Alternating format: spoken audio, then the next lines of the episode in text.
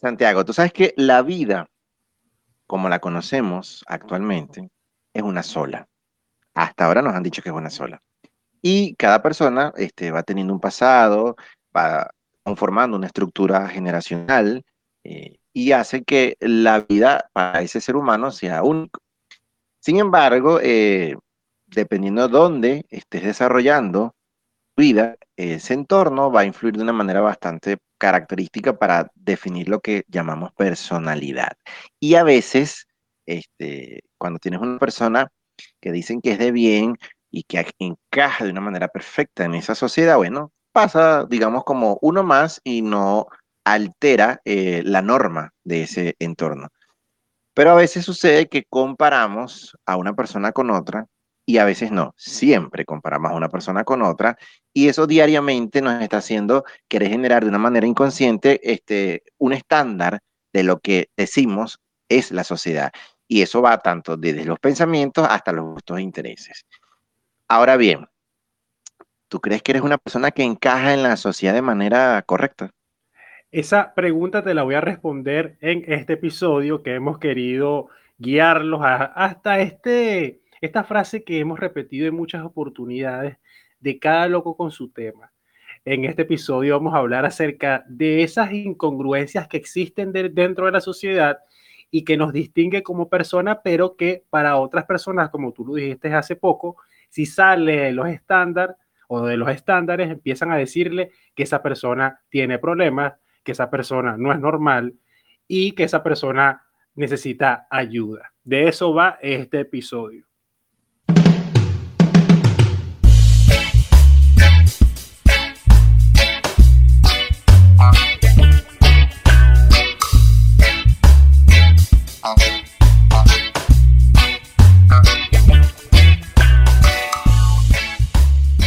Santiago, siempre se dice que cada persona es única y que todos en el universo estamos llamados a una misión, que cada individuo es un ser humano único en pensamiento, en obra, y que obviamente cada uno tiene derecho a expresarse, pero en esa cantidad de oportunidades, de ocasiones, siempre hay uno que va a tener una opinión diferente, que va a llevar la contraria, o que simplemente, bueno, no está en la lista de esos seres catalogados como normales. Entonces los pasamos al lado de los ignorantes, de los atrevidos, de los pasados, de los abusadores, de los irracionales e incluso de los locos.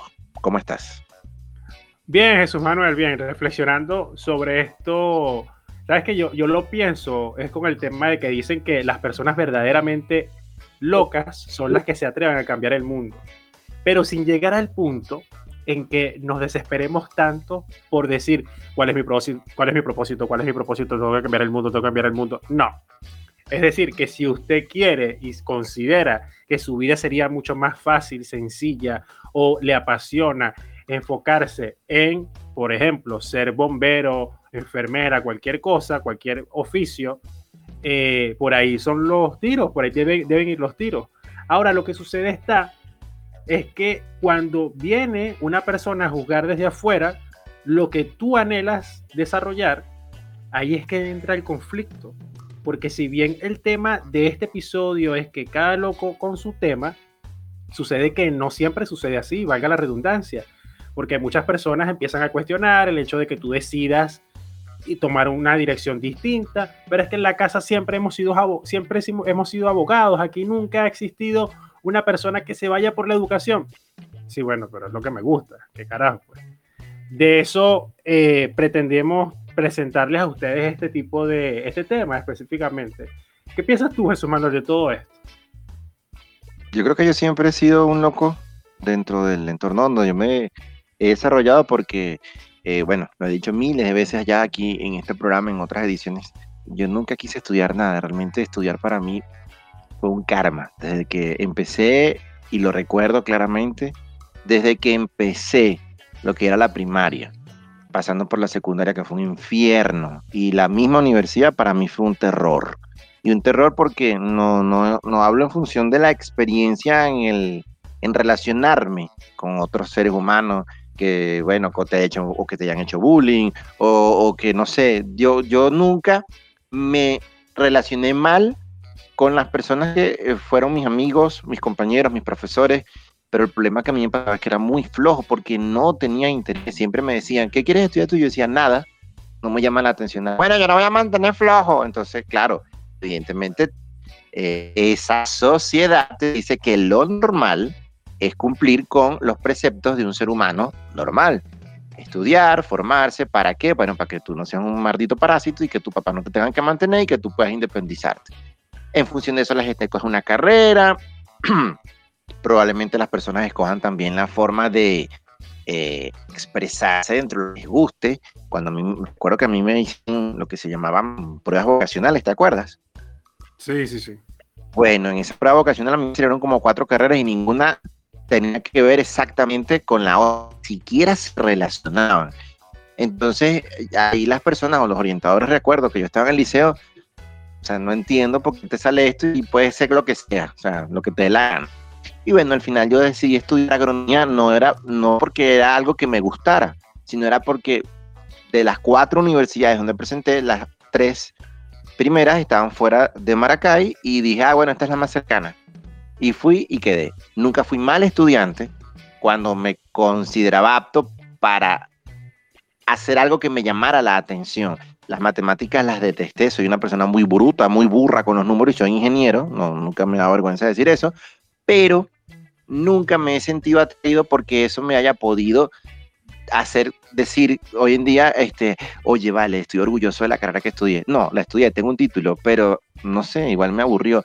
Quizás hubiese sido otra cosa, pude haber sido periodista, pude haber sido comunicador social. Bueno, al fin y al cabo, hoy en día, mira, soy doctor, me gustó, me encantó hacerlo, este, pero tampoco fue algo que yo lo hice cuando escogí la carrera porque me apasionara.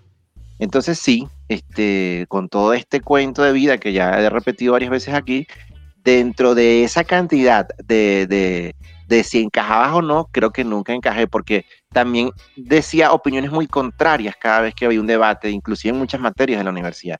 Y, y, era como que, bueno, la universidad, ¿qué es lo que hace? Adoctrinarte. Es que también está otro detalle, porque muchas veces lo que sucede dentro de la sociedad es que tienes que vivir en función de las apariencias de lo que otros esperan.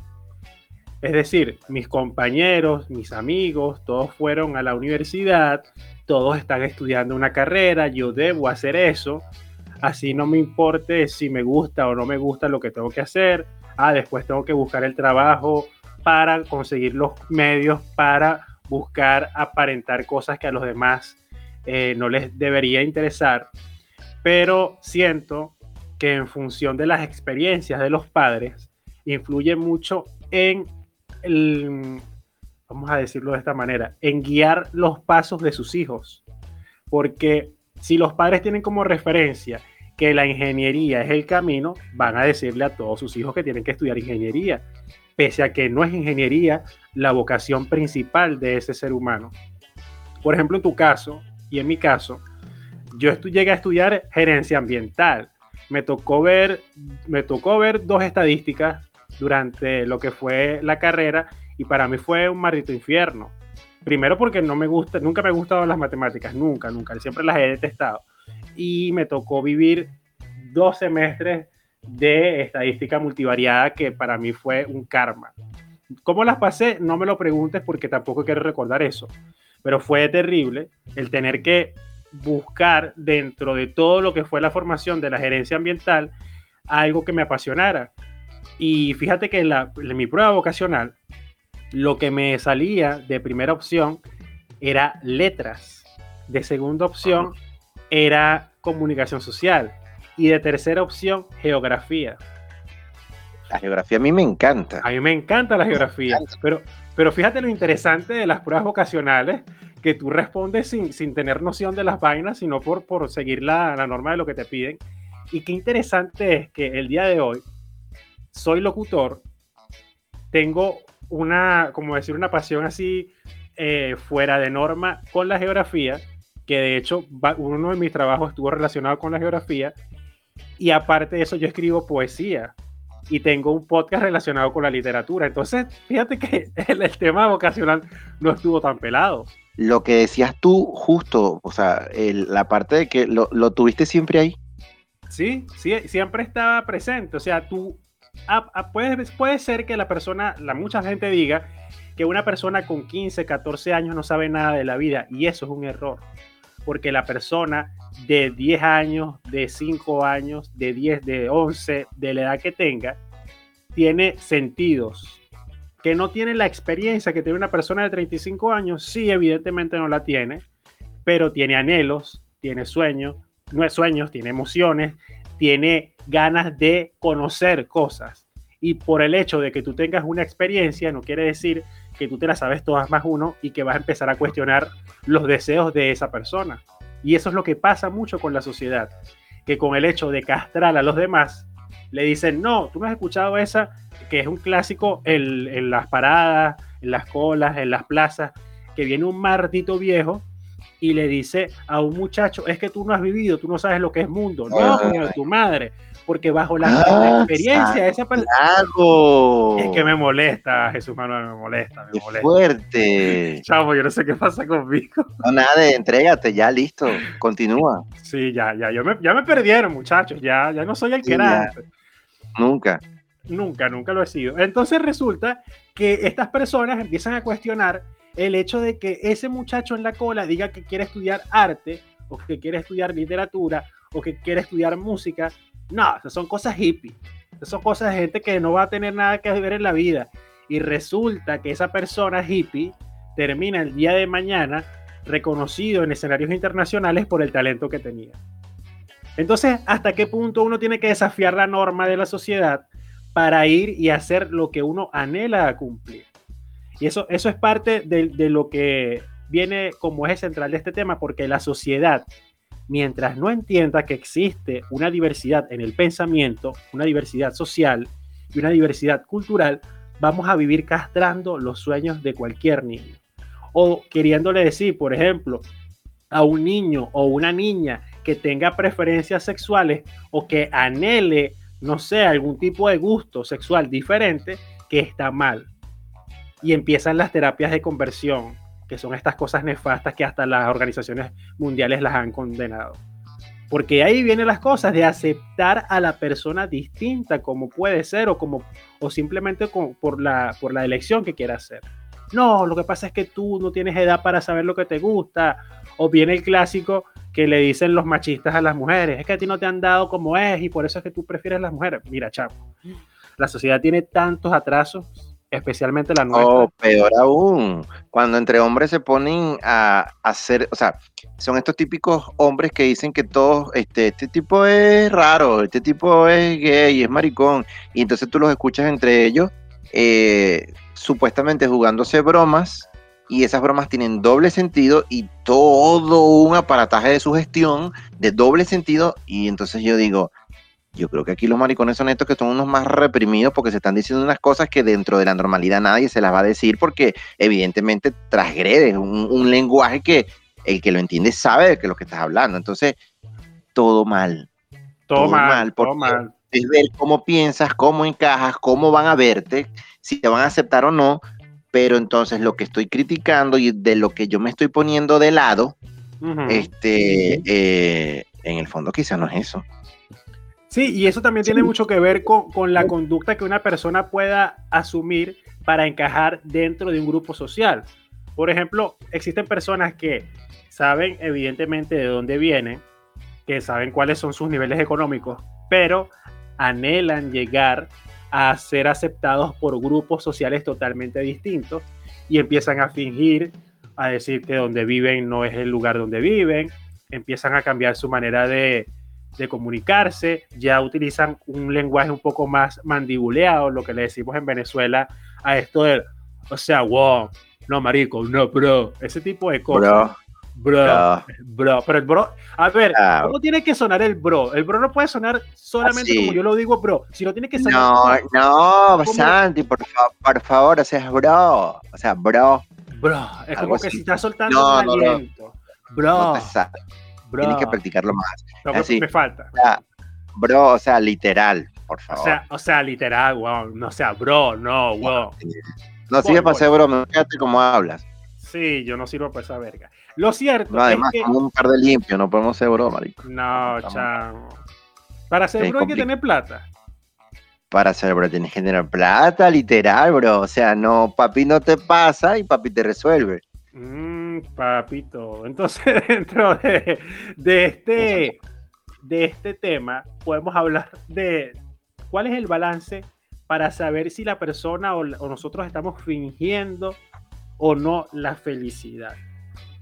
Mira, yo eh, en estos días coloqué un tweet eh, que yo mismo, después que llegué a casa, eh, dije, bueno, creo que es necesario al menos hacer esta reflexión. No sé quién la leerá, pero yo lo leí. Ah, tú, entonces, eres un rolo de bruja. Este, yo lo leí. Eh, lo estoy intentando encontrar aquí, pero no, no lo encuentro. Voy a parafrasear. Tú, tú, dijiste algo así como que eh, eh, no sé qué, entonces hoy fui una mala persona. Ah, ya lo encontré. Aquí dicen, esto lo escribí yo. Dicen, no sean un lastre de persona como lo fui yo hoy. Me puse de parte de un comentario donde estaban discriminando a otra persona solo, abro comillas, por dejar pasar, siendo que me afecta a mí mismo también. Puse que era una basura de gente, no hagan eso, está mal.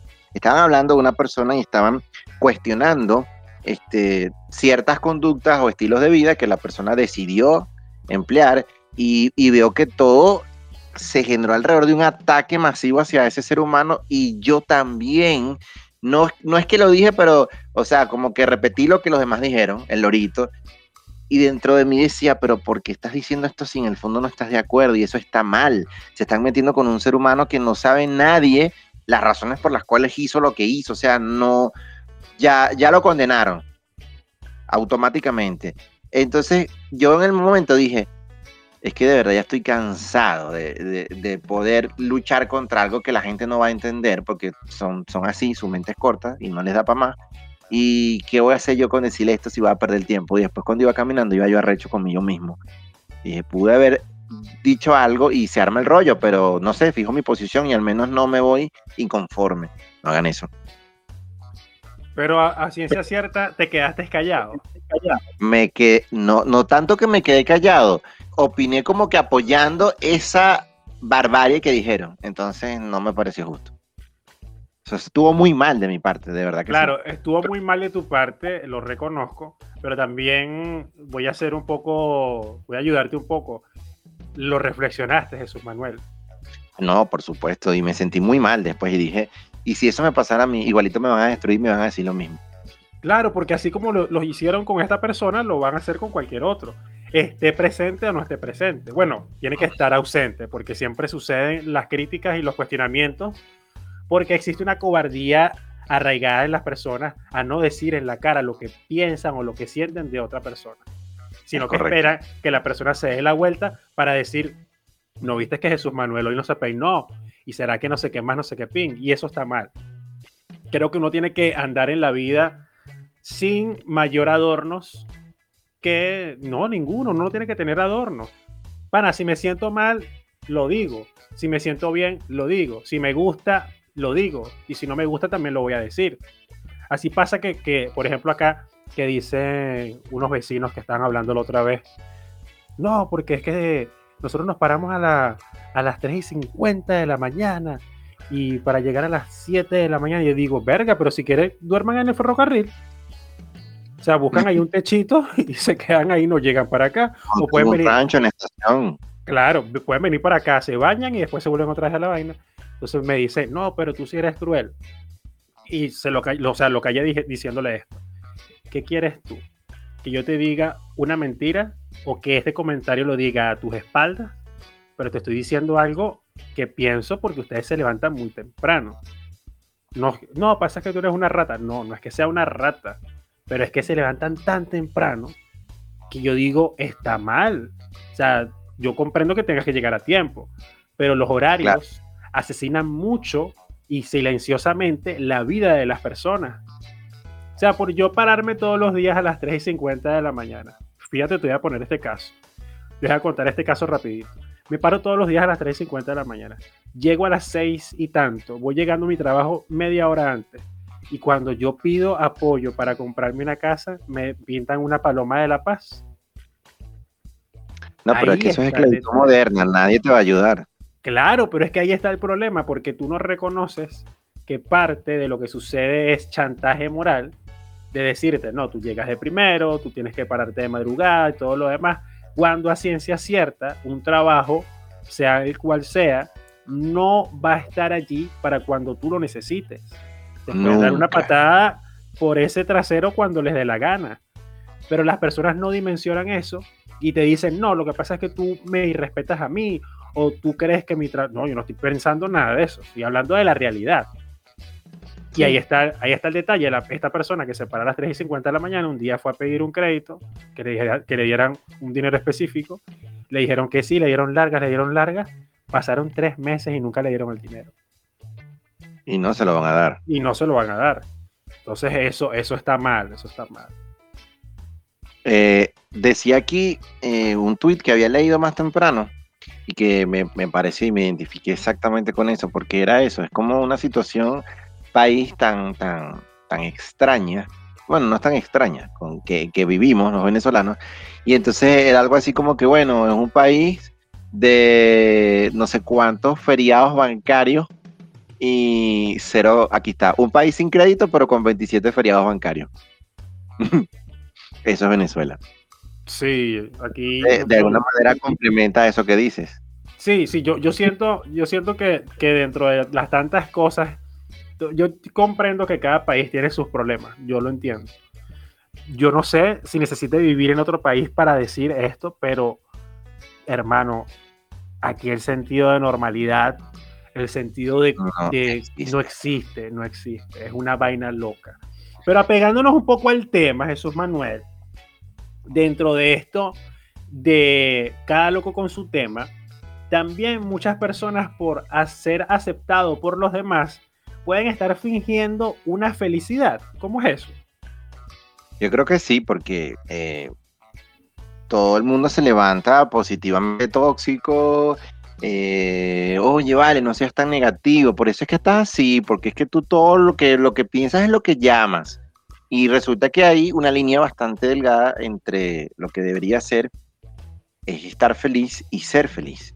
Y a veces eso eh, se atraviesa y no nos damos cuenta y nos genera bastante confusión en lo que se es, en lo que se debe ser y en lo que tenemos. Entonces, todo esto significa que, a ver, podemos tener un reconocimiento nosotros de cuáles son nuestros deseos, cuáles son nuestros sueños, cuáles son nuestros anhelos, pero tampoco analizamos nada de eso, porque incluso términos como deseos, como sueños, como anhelos, a veces ni siquiera nos analizamos, porque eso es, yo creo que a veces por eso es que nos mandan a terapia, porque muchas de estas conceptualizaciones no somos capaces quizás de, clarificarlas nosotros mismos y necesitamos a alguien que nos oriente. De todos estos conceptos que se tenían, este, antes de salir, por ejemplo, como tú dijiste, bueno, mira, el niño lo que le gusta es el arte y él quiere ser pianista. Y esa sociedad cruel te va a decir, bueno, pero ese carajito se va a morir de hambre porque de pianista no vive nadie. Y, ahí es donde empiezas a frustrar a ese ser humano y por eso es que a futuro tenemos que analizar esos cambios anímicos y esas reacciones de todo lo que se vive cada uno dentro de esa situación y va y analizar si ese deseo constante de afirmarnos, de querer ser reconocido y aceptado por el resto de lo que nos rodean, porque al fin y al cabo parecería que la sociedad es un clan de aceptación o de aceptados, de que bueno, no lo, no lo veas muy lejos, o sea, barrios, urbanizaciones, este, sectores más pudientes, sectores menos pudientes, de alguna manera te juntas con, personas que a lo mejor no encajas, pero la realidad te hace vivir en, en, momentos y circunstancias en las que quizás no te gusten, pero es lo que tienes a tu alcance. Entonces, ¿cómo podemos, cada uno de nosotros, siendo diferentes, eh, hacer que podamos hacer un un cambio que nos o saque de ese lugar o que mucha gente dentro de un entorno de gente pudiente también se aburre porque ve siempre lo mismo y entonces a lo mejor es mucha superficie, superficie no sé hablar. superficialidad. Superficialidad. Excelente esto. Y tenga aquella persona que lamentablemente por situaciones particulares sea una persona de bajos recursos o pobre pero tampoco se sienta conforme en el entorno que vive. Entonces también hay una inconformidad. Y ahí, eh, ¿cuál es la decisión o qué factores deben influir para de querer ser quien no soy. Es que ese, es el detalle, Jesús Manuel, porque el, el problema es un problema generacional. Fíjate algo, muchas, y eso lo he, visto estos días con las tendencias, con tweets, con eh, TikTok, con distintas plataformas que salen las personas a cuestionar a otras generaciones. Los que tienen una edad avanzada o una edad X empiezan a cuestionar a la generación que viene de relevo. Y sucesivamente esa generación cuestiona a la otra. Estaba viendo un video que colocaron donde salía Cristiano Ronaldo hablando de las nuevas generaciones y todo lo demás. Y él decía que las nuevas generaciones no tuvieron, no, no tienen lo que él tuvo en su momento que fue el sueño, el referente y todo lo demás. Pero es que hay que comprender que cada generación es distinta y, el, pasa, y pasa con el proceso de, crecimiento y de cambio dentro de una sociedad, dentro de una cultura, y eso es lo que nos hace mantenernos vivos como sociedad, porque si todo sigue siendo igual, ¿de qué estamos haciendo? O sea, ¿de qué estamos hablando de que va a ser la evolución del, ser humano? Ninguna. Yo no puedo cuestionar no, nada. Yo no puedo cuestionar en este momento que la generación que viene, estos niños que tienen 8, 10 años, sepan manejar mejor que cualquier otra persona un teléfono, un dispositivo electrónico, porque es su realidad, es su inmediatez. Entonces salen los otros ridículos, porque no tiene otra palabra sino ridículos, a decir, es que nunca les tocó darle vuelta a un cassette, nunca experimentaron lo que es escuchar un disco de vinil. Sí, hijo de tu madre, a mí qué me importa eso, eran otros tiempos. Ese fue otro momento, ese otro momento. lo mismo que, nos pasa como sociedad venezolana, que la gente sigue pensando que este es el año 1998. Exactamente, y ese, ese patrón generacional que empieza a marcar es lo que crea niños reprimidos lo que crean después eh, eh, personas adultas que están reprimidas, porque ese niño que está experimentando con las nuevas tecnologías o que experimenta sexualmente, culturalmente, políticamente, lo que quiera hacer, está haciendo, está buscando identificarse por quién es, no por quién le dijeron. Claro, pero, pero lo que quiero decirte es que esta persona que se atreve a conocer cosas distintas a lo que le dijeron sus padres, trata de identificarse y decir, ¿quién soy yo? O sea, mi identidad está en función de esto, este soy yo. Yo no soy el, el, el adolescente que tú fuiste que jugó con, con metra o que jugó con trompo. Esos fueron otros momentos. Ahora mi, mi, tiempo de jugar son otros, son juegos electrónicos, son dispositivos, son los NFT, son, es todo esto. Y eso hay que y viven comparando, Santiago, comparando. Enfermizo, muy enfermizo. Yo he visto ahora una avalancha de mensajes y de videos que yo digo, esta gente tiene problemas. Pero lo, lo cierto de todo esto es que, para ya ir cerrando, es que hay que tener conciencia de que cada sociedad es distinta. Cada momento cultural y generacional es diferente. Porque usted pertenezca a la generación del 85 o a la generación del 56, no le da derecho a cuestionar a la generación que viene de relevo. Porque cada momento es diferente. Jesús Manuel. De todo lo que somos como sociedad es que no hay guías, no hay manuales para poder ser padre, no hay una guía para ser una persona sana mentalmente, porque no existe, pero sí existe un instinto y, una forma de determinación eh, que es intentando respetar, o, en el caso más, vamos a ponerlo poético, es amar esa diferencia y aceptar y romper ese patrón, porque como tú dijiste, es romper ese patrón generacional y, e intentar que todo sea más espontáneo. A para mí, que soy una persona que se dice, este, que comprende y escucha, no ha sido fácil, o sea, no ha sido algo espontáneo y me ha costado.